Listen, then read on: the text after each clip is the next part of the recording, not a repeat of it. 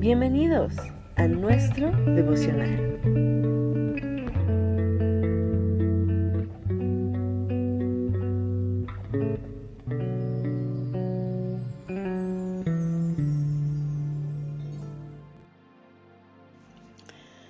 Excelente día para ti en esta hermosa mañana. Dios te bendiga mucho y te multiplique en todas las áreas de tu vida.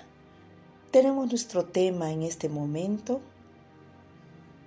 que dice obedeciendo con valentía, basado en el capítulo de Daniel 6, del 10 al 28, y como es muy largo este capítulo, tú lo puedes leer después con tu Biblia en tu casa, en el momento de tus meditaciones, en tu intimidad con tu amado Dios.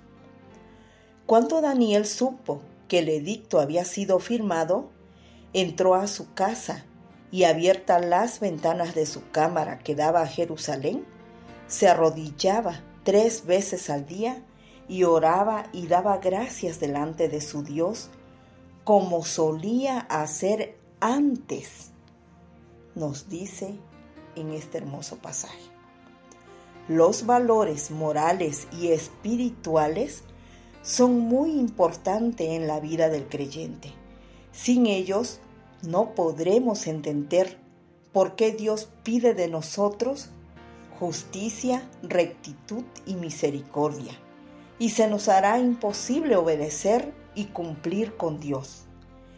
En Josué 1, 7 al 9, Dios pide esfuerzo y valentía, y dice, solamente esfuérzate y sé muy valiente para cuidar de hacer conforme a toda la ley de mi siervo Moisés, que te mandó. No te apartes de ella ni a diestra ni a siniestra, para que seas prosperado en todas las cosas que emprendas. Nunca se apartará de tu boca este libro de la ley, sino que de día y de noche meditarás en él, para que guardes y hagas conforme a todo lo que en él está escrito porque entonces harás prosperar tu camino y todo te saldrá bien. Mira que te mando, que te esfuerces y seas valiente. No temas ni desmayes, porque Jehová tu Dios estará contigo en donde quiera que vayas. La promesa de Dios es que si somos obedientes a lo que Él nos pide, todo nos saldrá bien en la vida el profeta Daniel es un ejemplo excelente de cómo vivir con convicciones bíblicas, aun cuanto el hacerlo podría poner en riesgo la vida. Según la historia, su experiencia en el foso de los leones tuvo lugar cuando ya él era un anciano, pero no era la primera vez que había elegido obedecer a Dios antes que a los hombres. De hecho, defender sus convicciones se había convertido en la regla, no en la excepción de su vida. Primera de Timoteo 6, 11 al 15. Ahí podemos leer también estas hermosas instrucciones que Dios tiene para nosotros. La vida cristiana es una batalla constante pero es buena, ya que la recompensa es inigualable, la vida eterna. En el contexto anterior, Dios pide que como hijos de Él, dejemos todas aquellas cosas que nos aparten de Él. Dice, mas tú, hombre de Dios, huye de estas cosas y sigue la justicia, la piedad, la fe, el amor, la paciencia, la mansedumbre.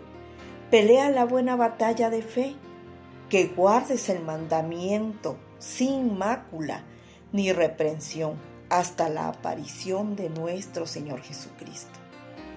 Una mirada a la vida del profeta Daniel revela el fruto de vivir en obediencia fiel a Dios. Dice que tenía sabiduría más allá de sus años. Después de que Daniel defendió sus convicciones con respecto a la comida, el Señor le dio mayor conocimiento sabiduría y entendimiento que a todos los demás consejeros del rey. Eso lo podemos leer en, el, en Daniel en el capítulo 1 de los versos 17 al 21. Dios le concedió el favor de los reyes. En vez de perseguirle por decir la verdad, los reyes promovieron a Daniel al lugar más alto de autoridad, aunque era un extranjero judío. Esto lo podemos eh, leer en Daniel 2, 46 al 48. Su obediencia le dio oportunidades para hablar de Dios. Si Daniel hubiera elegido mezclarse con la cultura, los reyes babilónicos y persas probablemente no lo habrían notado, pero como no se retractó de sus convicciones, la frase el Dios de Daniel resonaba en las cámaras de esos reinos y Dios fue glorificado. Daniel 6, 26. Podemos estudiar esa hermosa eh, lectura de la palabra de Dios. Dios usó a Daniel para escribir el libro en las escrituras que llevan su nombre.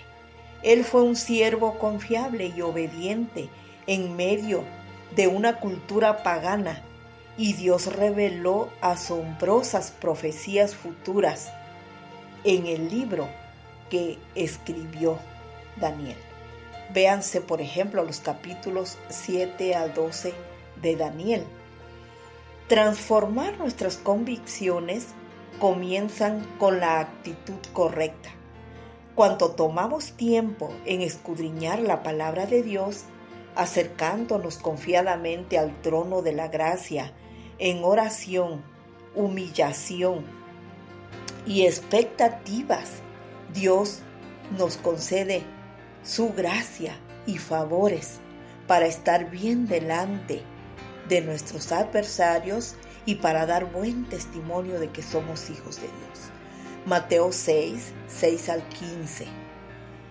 Nuestro corazón se ablanta y comenzamos a responder positiva y diferentemente a la palabra de Dios. El Espíritu Santo nos trae convicción cuando nuestro pensar y hablar es inapropiado. Él también nos enseña a estar alerta acerca de las palabras que debemos usar y cuánto debemos callar. Dios será glorificado y nosotros seremos bendecidos. Cuanto practiquemos el hablar lleno de la gracia de nuestro amado Dios. Solamente así, porque de lo contrario Dios no va a glorificarse en una boca que pronuncia cosas inapropiadas. En Efesios capítulo 5, 18 al 20, Dios nos dice que no nos embriaguemos con vino, en lo cual hay disolución. Antes, Dios nos aconseja que nuestras vidas sean cada día más llenas del Espíritu para que nosotros podamos abundar en conocimiento, en sabiduría, en gracia y ser aceptados delante de nuestro Dios y ser bien vistos y recibidos también por aquellas personas que no conocen al Dios vivo y verdadero. Que nuestra boca siempre esté llena de la palabra de Dios de cánticos, alabando a Dios en nuestros corazones y siempre tener gratitud por todo delante de nuestro amado Dios. En Filipenses 4:8, Dios dice que nosotros nos ocupemos en todo lo que es verdadero, en todo lo que es honesto, todo lo que es justo, todo lo que es puro, todo lo que es amable, todo lo que es de buen nombre. Si hay virtud alguna, si algo digno de alabanza, dice Dios, en esto piensen. Todo lo que es bueno y delante de Dios. Ocúpense en tener siempre en sus corazones y en sus mentes palabras sabias, palabras que edifiquen a los demás aunque no estemos delante de reyes, en palacios o en lugares llenos de leones, en un foso, por ejemplo, como lo estuvo Daniel, nosotros también podemos ser usados por Dios. Cuanto profesamos obediencia absoluta a nuestro Dios y creador del universo y autor de nuestros días, Dios, su promesa es que nos va a bendecir abundantemente. En segunda de Timoteo 2, 1 al 8, y termino con este hermoso consejo de la palabra de nuestro Dios. Dice, tú pues, hijo mío, esfuérzate en la gracia que es en Cristo Jesús. Tú pues sufre penalidades como buen soldado de Jesucristo. Y también el que lucha como atleta no es coronado, sino lucha legítimamente. El labrador para participar de los frutos debe trabajar primero. Eso dice nuestro amado Dios. Entonces, si nosotros deseamos ser bendecidos, si deseamos ser prosperados, si deseamos hallar gracia delante de los demás, es digno de imitar a Daniel. Daniel vivió una vida de obediencia y agradó siempre a nuestro amado Dios. No importó el lugar donde pisaran sus pies, él siempre tuvo presente que su obediencia debería de ser primeramente al Dios Todopoderoso, quien es digno de toda la alabanza y de ser glorificado en todas las circunstancias en la cual nosotros estemos. Entonces nuestra gratitud y nuestras palabras que broten de nuestro corazón debe de ser gracias, Gracias Dios, porque ciertamente, ¿a quién iremos si solo tú tienes palabras de vida eterna para nosotros? Tú tienes palabras que nos llenan de amor, de paz, de esperanza y de vida eterna.